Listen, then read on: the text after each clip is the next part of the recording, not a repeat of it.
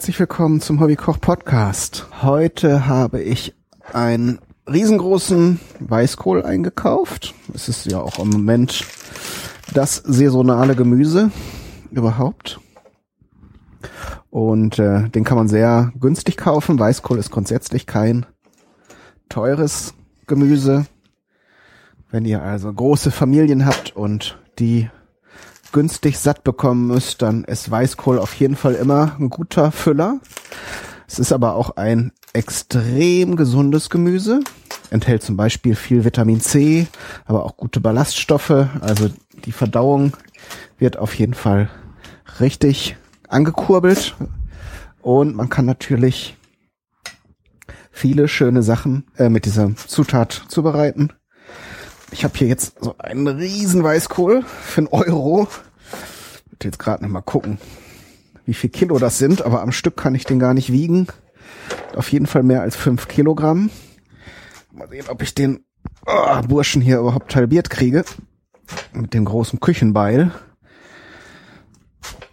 Den zerlegen müssen wir den, zum, um den irgendwie in den Griff zu bekommen. Oh.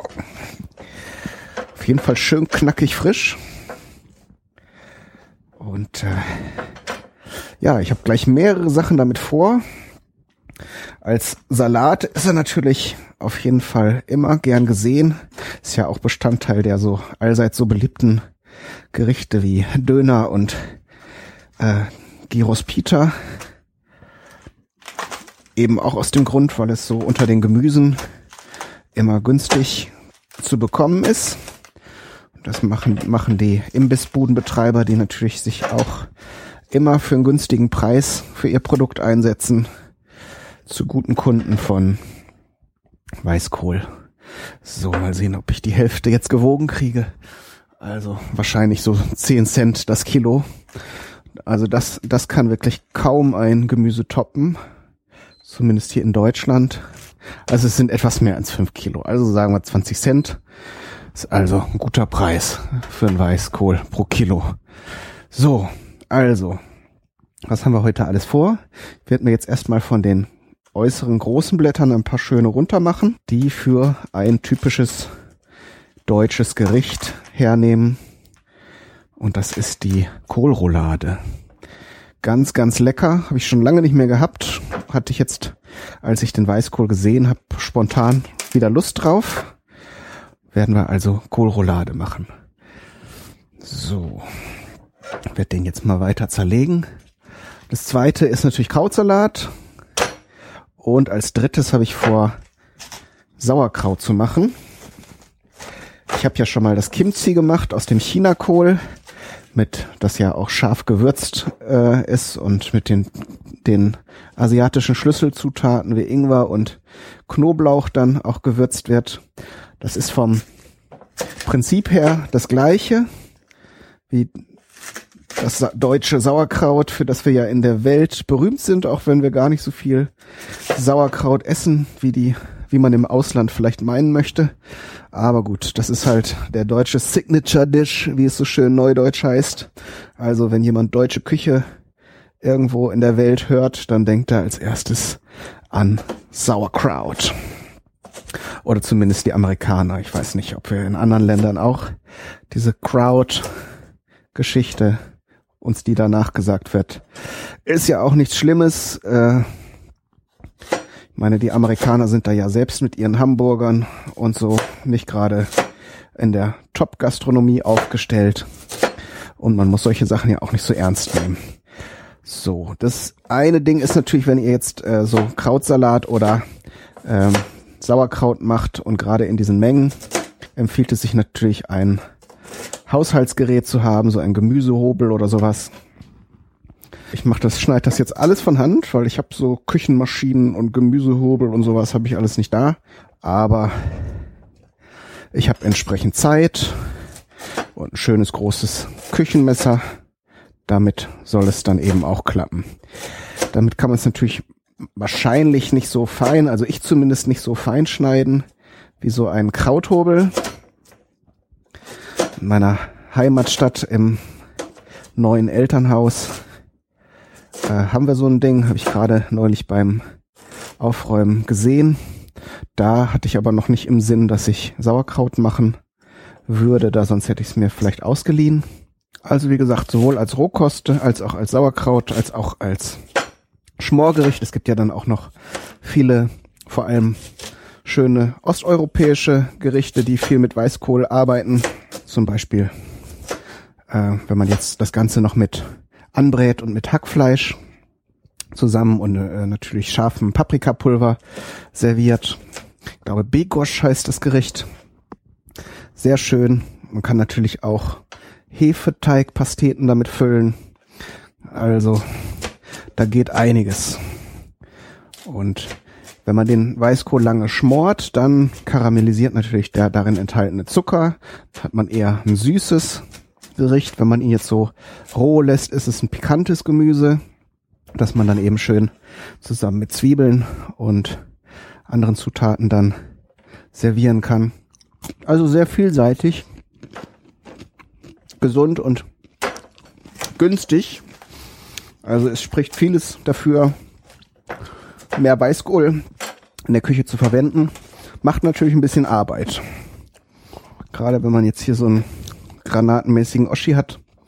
Und ich glaube, ich werde euch jetzt auch nicht die ganze Zeit vollquasseln, während ich dieses Teil hier zerlege. Einmal, damit ich mir nicht die Finger abschneide und zum anderen, damit ihr dann nachher, wenn ich die Gerichte zubereite beziehungsweise vorbereite, wieder voll dabei sein könnt. Also machen wir erstmal eine kleine Pause. Bis gleich.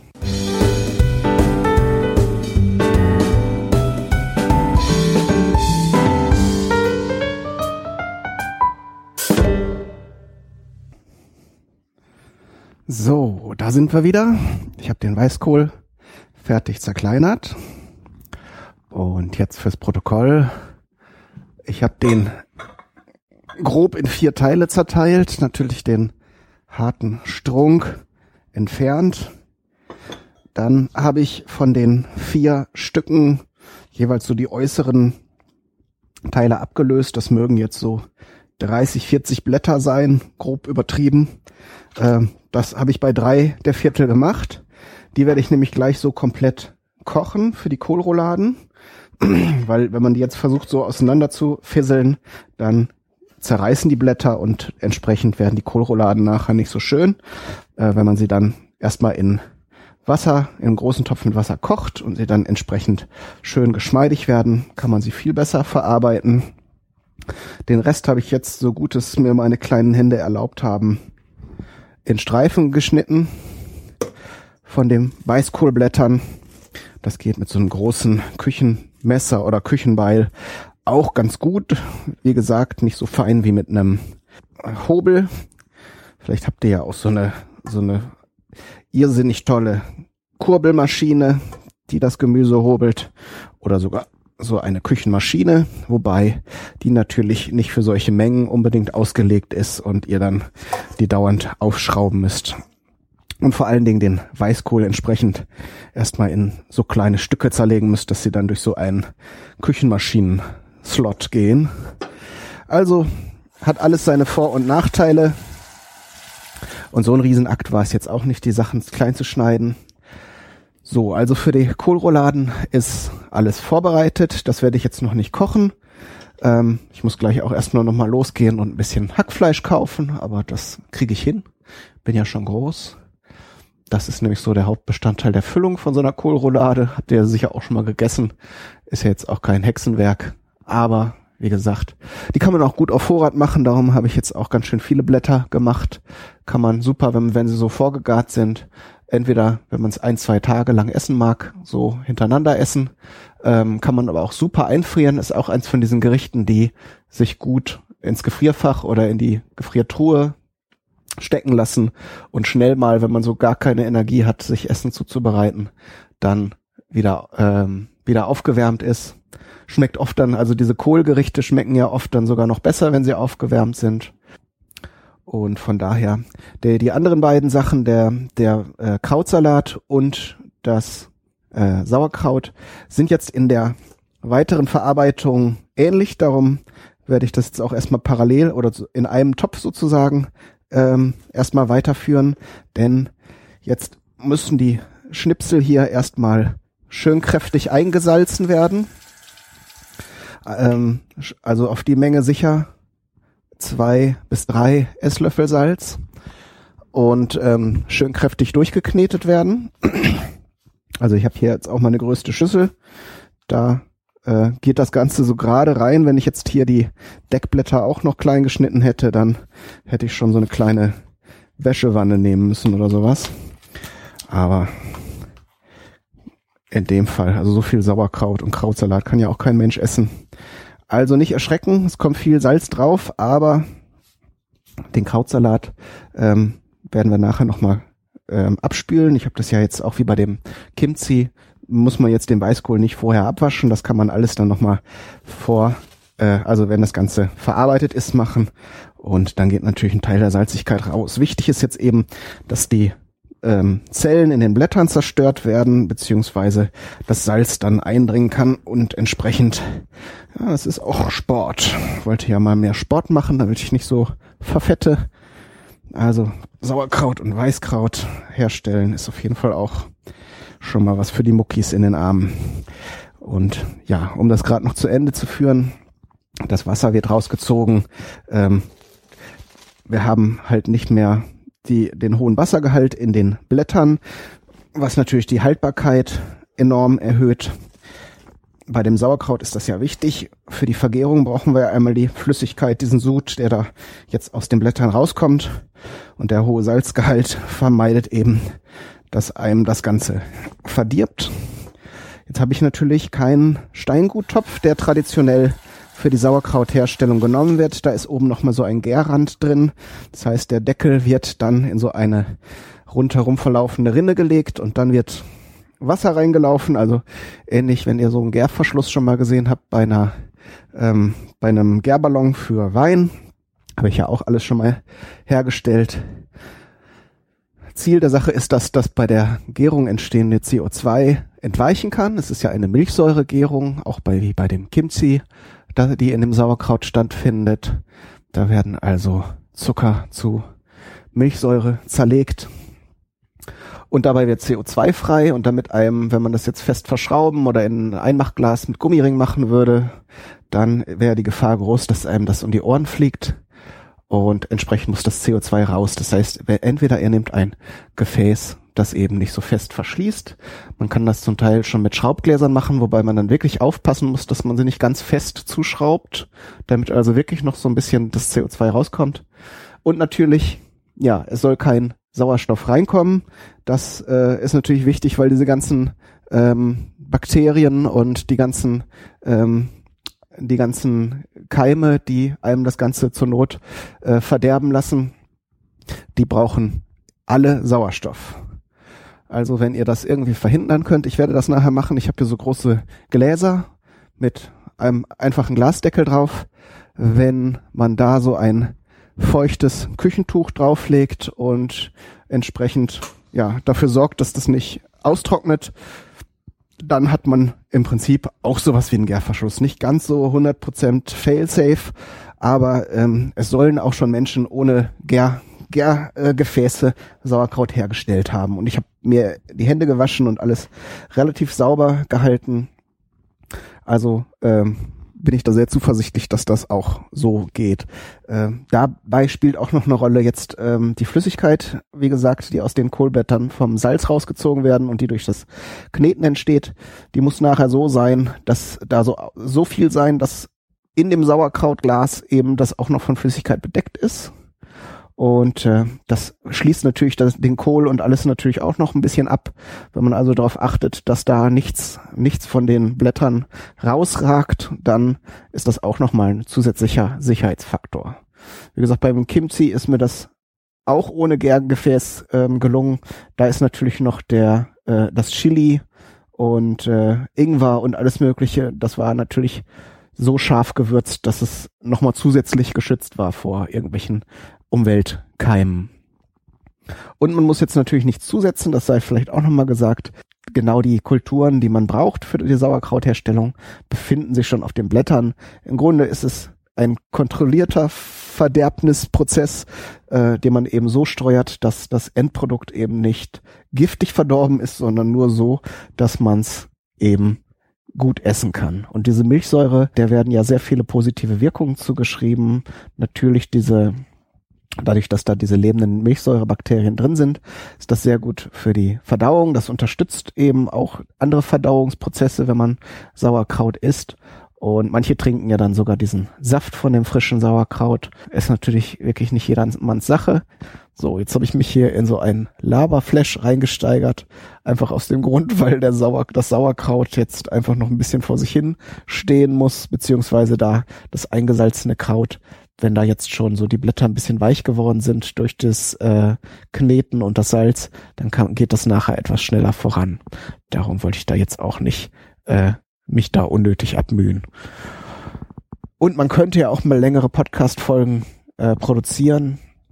Die Hobbykoch-Podcast-Folgen sind ja so im Schnitt 20, 30 Minuten oder irgendwo dazwischen lang und nur bei irgendwelchen extremen Sonderaktionen äh, wird es dann mal länger. Könnt ihr mir ja mal mitteilen, was ihr besser findet. Dieses kompakte Format mit den kurzen, relativ kurzen Sendungen, die dann aber nur ein Gericht beschreiben oder lieber längere Folgen, wo ich dann vielleicht äh, mit einer Zutat, jetzt wie mit dem Weißkohl, weil es auch einfach so ein riesen Kaliber war, äh, mehrere Sachen zubereite oder eben ein Thema etwas ausführlicher betrachte. Ein Thema habe ich noch. Es jetzt wird jetzt auch so ein bisschen Ausblick, ist ja auch gerade Jahresanfang.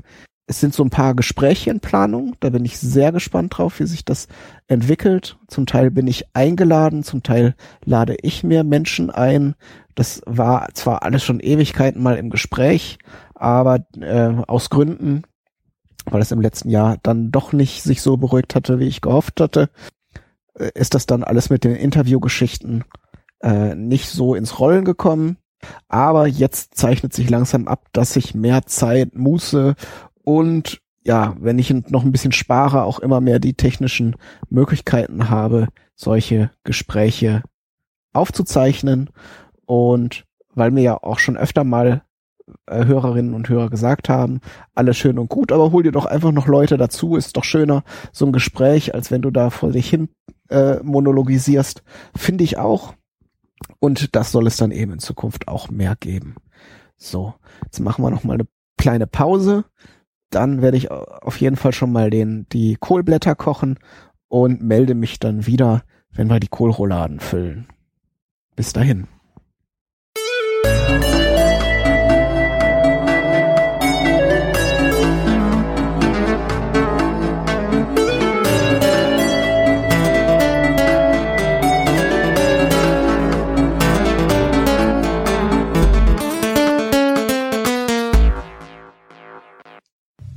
So, ihr Süßen. Jetzt ist wieder viel passiert. Wieder ein paar Sachen vorbereitet, auch wenn das ja eigentlich kein guter Stil ist, die Sachen dann irgendwie schon in eurer Abwesenheit fertig zu machen. Aber das Sauerkraut war auch wirklich nicht mehr äh, als das Ganze noch in den großen, das große Glasgefäß zu packen. Das ähm, werdet ihr ja nachher auf den Fotos sehen, wenn ihr euch die im Blog anschaut. Äh, da ist drauf zu achten, die natürlich möglichst ähm, ja, dicht in das Glas zu packen. Also Luftblasen sind in dem Fall nicht so erstrebenswert. Über Sauerstoff und die Auswirkungen bei der oder möglichen Auswirkungen bei der Gärung haben wir ja schon gesprochen. Also habe ich das so in kleinen Portionen immer wieder fest unten in das Glas reingedrückt. Natürlich, wenn ihr jetzt wie ich so ein große, großes Glasgefäß habt, aufpassen, dass es nicht zerdrückt. Wenn es jetzt etwas dünner ist, meins ist jetzt ziemlich ein ziemlich robustes Teil, ähm, trotzdem habe ich da auch ein bisschen Acht gegeben, dass ich es nicht ähm, zer zerreiße oder zerdrücke. Dann habe ich als einzige zusätzliche Zutat noch zerdrückte Wacholderbeeren dazu gegeben, also im Mörser einfach so ein bisschen gedrückt, dass sie aufplatzen und entsprechend ihren Geschmack nachher an das frische Sauerkraut abgeben. Alle anderen Gewürze kann man natürlich dann nachher noch, wenn man das zu Ende zubereitet, das Sauerkraut zugeben. Jetzt habe ich hier noch 400 Gramm Hackfleisch. Es geht um die Kohlroulade logischerweise. Dann habe ich hier noch eine große Zwiebel, die muss ich mir jetzt hier noch schälen. Das kriegen wir aber hin, denke ich. Jetzt, man könnte natürlich gerade, wenn man sehr viele Weißkohlblätter hat, auch natürlich noch mehr Hackfleisch machen. Mal sehen, wie weit ich jetzt mit der Menge komme. Ich wollte jetzt auch nicht die nächsten 130 Jahre ausschließlich Kohlrouladen essen. Darum habe ich mich da etwas zurückgehalten. Aber wie gesagt, wenn ihr für eine größere Zahl von äh, Personen kocht und vor allen Dingen, wenn ihr dieses Rezept jetzt mögt, also ich würde erstmal dann wie immer eine kleinere Menge ausprobieren und dann könnt ihr ja später dann in die Serienproduktion übergehen. Vor allen Dingen, wenn ihr eine große Gefriertruhe habt, dann habe ich ja eben auch schon mal erzählt, kann man sich da einen richtigen Vorrat anlegen. So, Zwiebel ist gleich fertig gewürfelt. Gewürze halten wir uns mal bisschen zurück. Man kann da natürlich viel machen.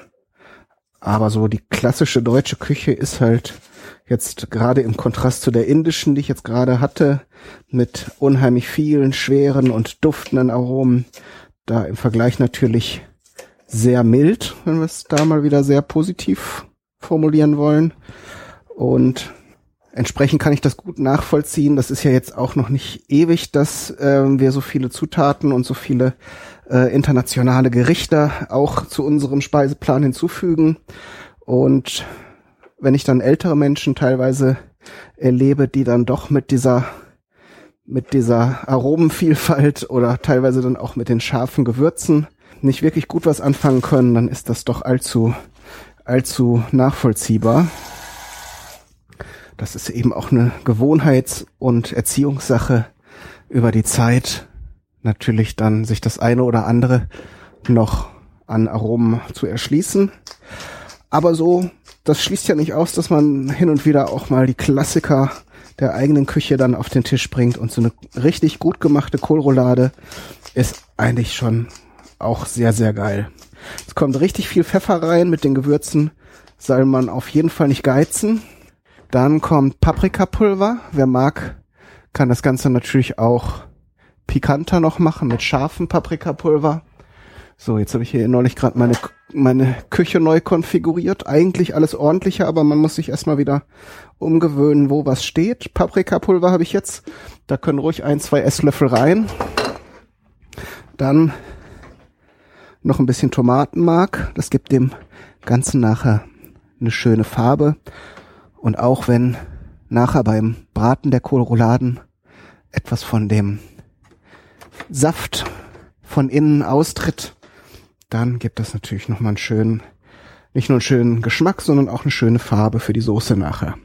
Schönen großen Schuss Tomatenmark, also so ein Esslöffel, wenn ihr es abmessen wollt. Aber es ist eigentlich, kommt es da auf 200 Milligramm nicht an. So, jetzt knete ich das Ganze durch. Salz natürlich nicht vergessen, sonst wird's wirklich fad. So, wo habe ich jetzt meinen? Ach, hier ist doch der Salzcontainer. So. Halben Teelöffel. So, und dann nehme ich mir jetzt hier mal so ein Weißkohlblatt. Die trennen sich jetzt natürlich nach dem Kochen wunderbar voneinander. Die habe ich jetzt auch nicht lange, so fünf bis zehn Minuten gekocht dann äh, abgegossen und unter kaltem Wasser nochmal abgeschreckt, damit sie nicht weiter garen. Und jetzt habe ich hier die, die großen Stücke von den, von den Weißkohlvierteln. Gebt da so einen Esslöffel von der Fleischfüllung drauf. Übrigens, vielleicht habt ihr ja auch noch schöne vegetarische Rezepte. Das hier wäre übrigens auch noch ein schönes Gericht für die Rubrik West-Ost, weil ich habe irgendwann auch schon mal eine asiatische Kohlroulade erfunden. Aber jetzt in Anbetracht der Tatsache, dass ich eben hiermit schon sehr viel hatte, wollte ich eben die Gerichte nicht gleichzeitig kochen. Dann hätte ich wirklich nie wieder was anderes essen können als Kohlrouladen. Aber das kann ich mir ja mal vormerken, weil das ist auch ein richtig schönes Rezept. Das könnte euch also auch noch gefallen.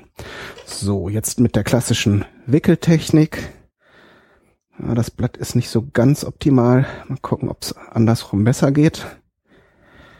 So, erst ein kleines Stück rollen. Ah ja, auf der Seite ist es etwas dünner. Die großen Blattadern werde ich, glaube ich, hier auch mal abschneiden. Das stört auch ein bisschen beim, beim Aufwickeln. Das kann man dann eben nochmal klein hacken und in die Füllung geben, wenn man es jetzt nicht wegwerfen möchte. So, also Stück rollen, dann die Seiten einschlagen und weiterrollen. Auch hier, wenn man die Blattader nicht rausschneiden kann oder möchte, hier ist jetzt etwas weiter in der Mitte, kann man sie auch einfach nur auf der Rückseite, wo sie so vorsteht, bisschen abschneiden. Auch das hilft schon mal, das Blatt dann flexibler zu machen. Also immer so ein kleines Messer parat haben, wenn man es nicht vorher schon in der Vorbereitung ordentlich gemacht hat. Da habe ich jetzt einfach mal gepennt. Aber ich muss auch sagen, ich habe das zwar schon oft zu Hause gegessen, aber diese klassische Kohlroulade habe ich, glaube ich, auch noch nie selber gemacht. Von daher bin ich echt gespannt. Ich habe natürlich immer schön zugeguckt, wenn Mutter das in der Küche gemacht hat und natürlich auch schon sehr früh angefangen mitzuhelfen. Aber man weiß ja nie, ob es dann noch irgendwie so einen Geheimkniff gab oder sowas, was dann der kindlichen Aufmerksamkeit ja auch schon mal entgeht. So, es geht aber relativ zügig voran. Besten ist natürlich, wenn man das zu zweit macht. Dann kann zum Beispiel einer immer die Füllung draufgeben und einer wickelt auf. Oder einer macht die komplette Füllung und der andere verschließt nachher die Roulade. Denn hier müssen wir ja nachher noch entweder mit Spießen oder mit einem Faden. Das ist, glaube ich, eher so die traditionelle Methode mit einem Faden das Ganze zusammenbinden. Ja, ich glaube, ich hätte die Blätter größer wählen sollen. Also der Trend geht dann doch eher zum, zum, zum halben Kohlblatt, also zum, von, vom halben Kohl. Oder ich muss einfach weniger Füllung nehmen. Also ich muss mich hier so ein bisschen rantasten. Ihr merkt das. Das ist keine Routinearbeit hier. Aber ich mache es ja gern. Ich lerne ja auch immer gern dazu. Darum probiere ich hier ja auch alles Mögliche aus. So. Ja, so Mini-Kohlrouladen sind doch auch hübsch. Warum nicht, ne? Gut, aber ihr müsst jetzt ja nicht zuhören, wenn ich hier hunderte und aberhunderte Kohlrouladen drehe. Da wird sich jetzt außer der einen oder anderen Erkenntnis zwischendurch nicht mehr viel bewegen zu diesem Thema. Und daher wünsche ich euch viel Spaß beim Nachkochen. Alles Gute, bis zum nächsten Mal. Euer Kai, Daniel, du.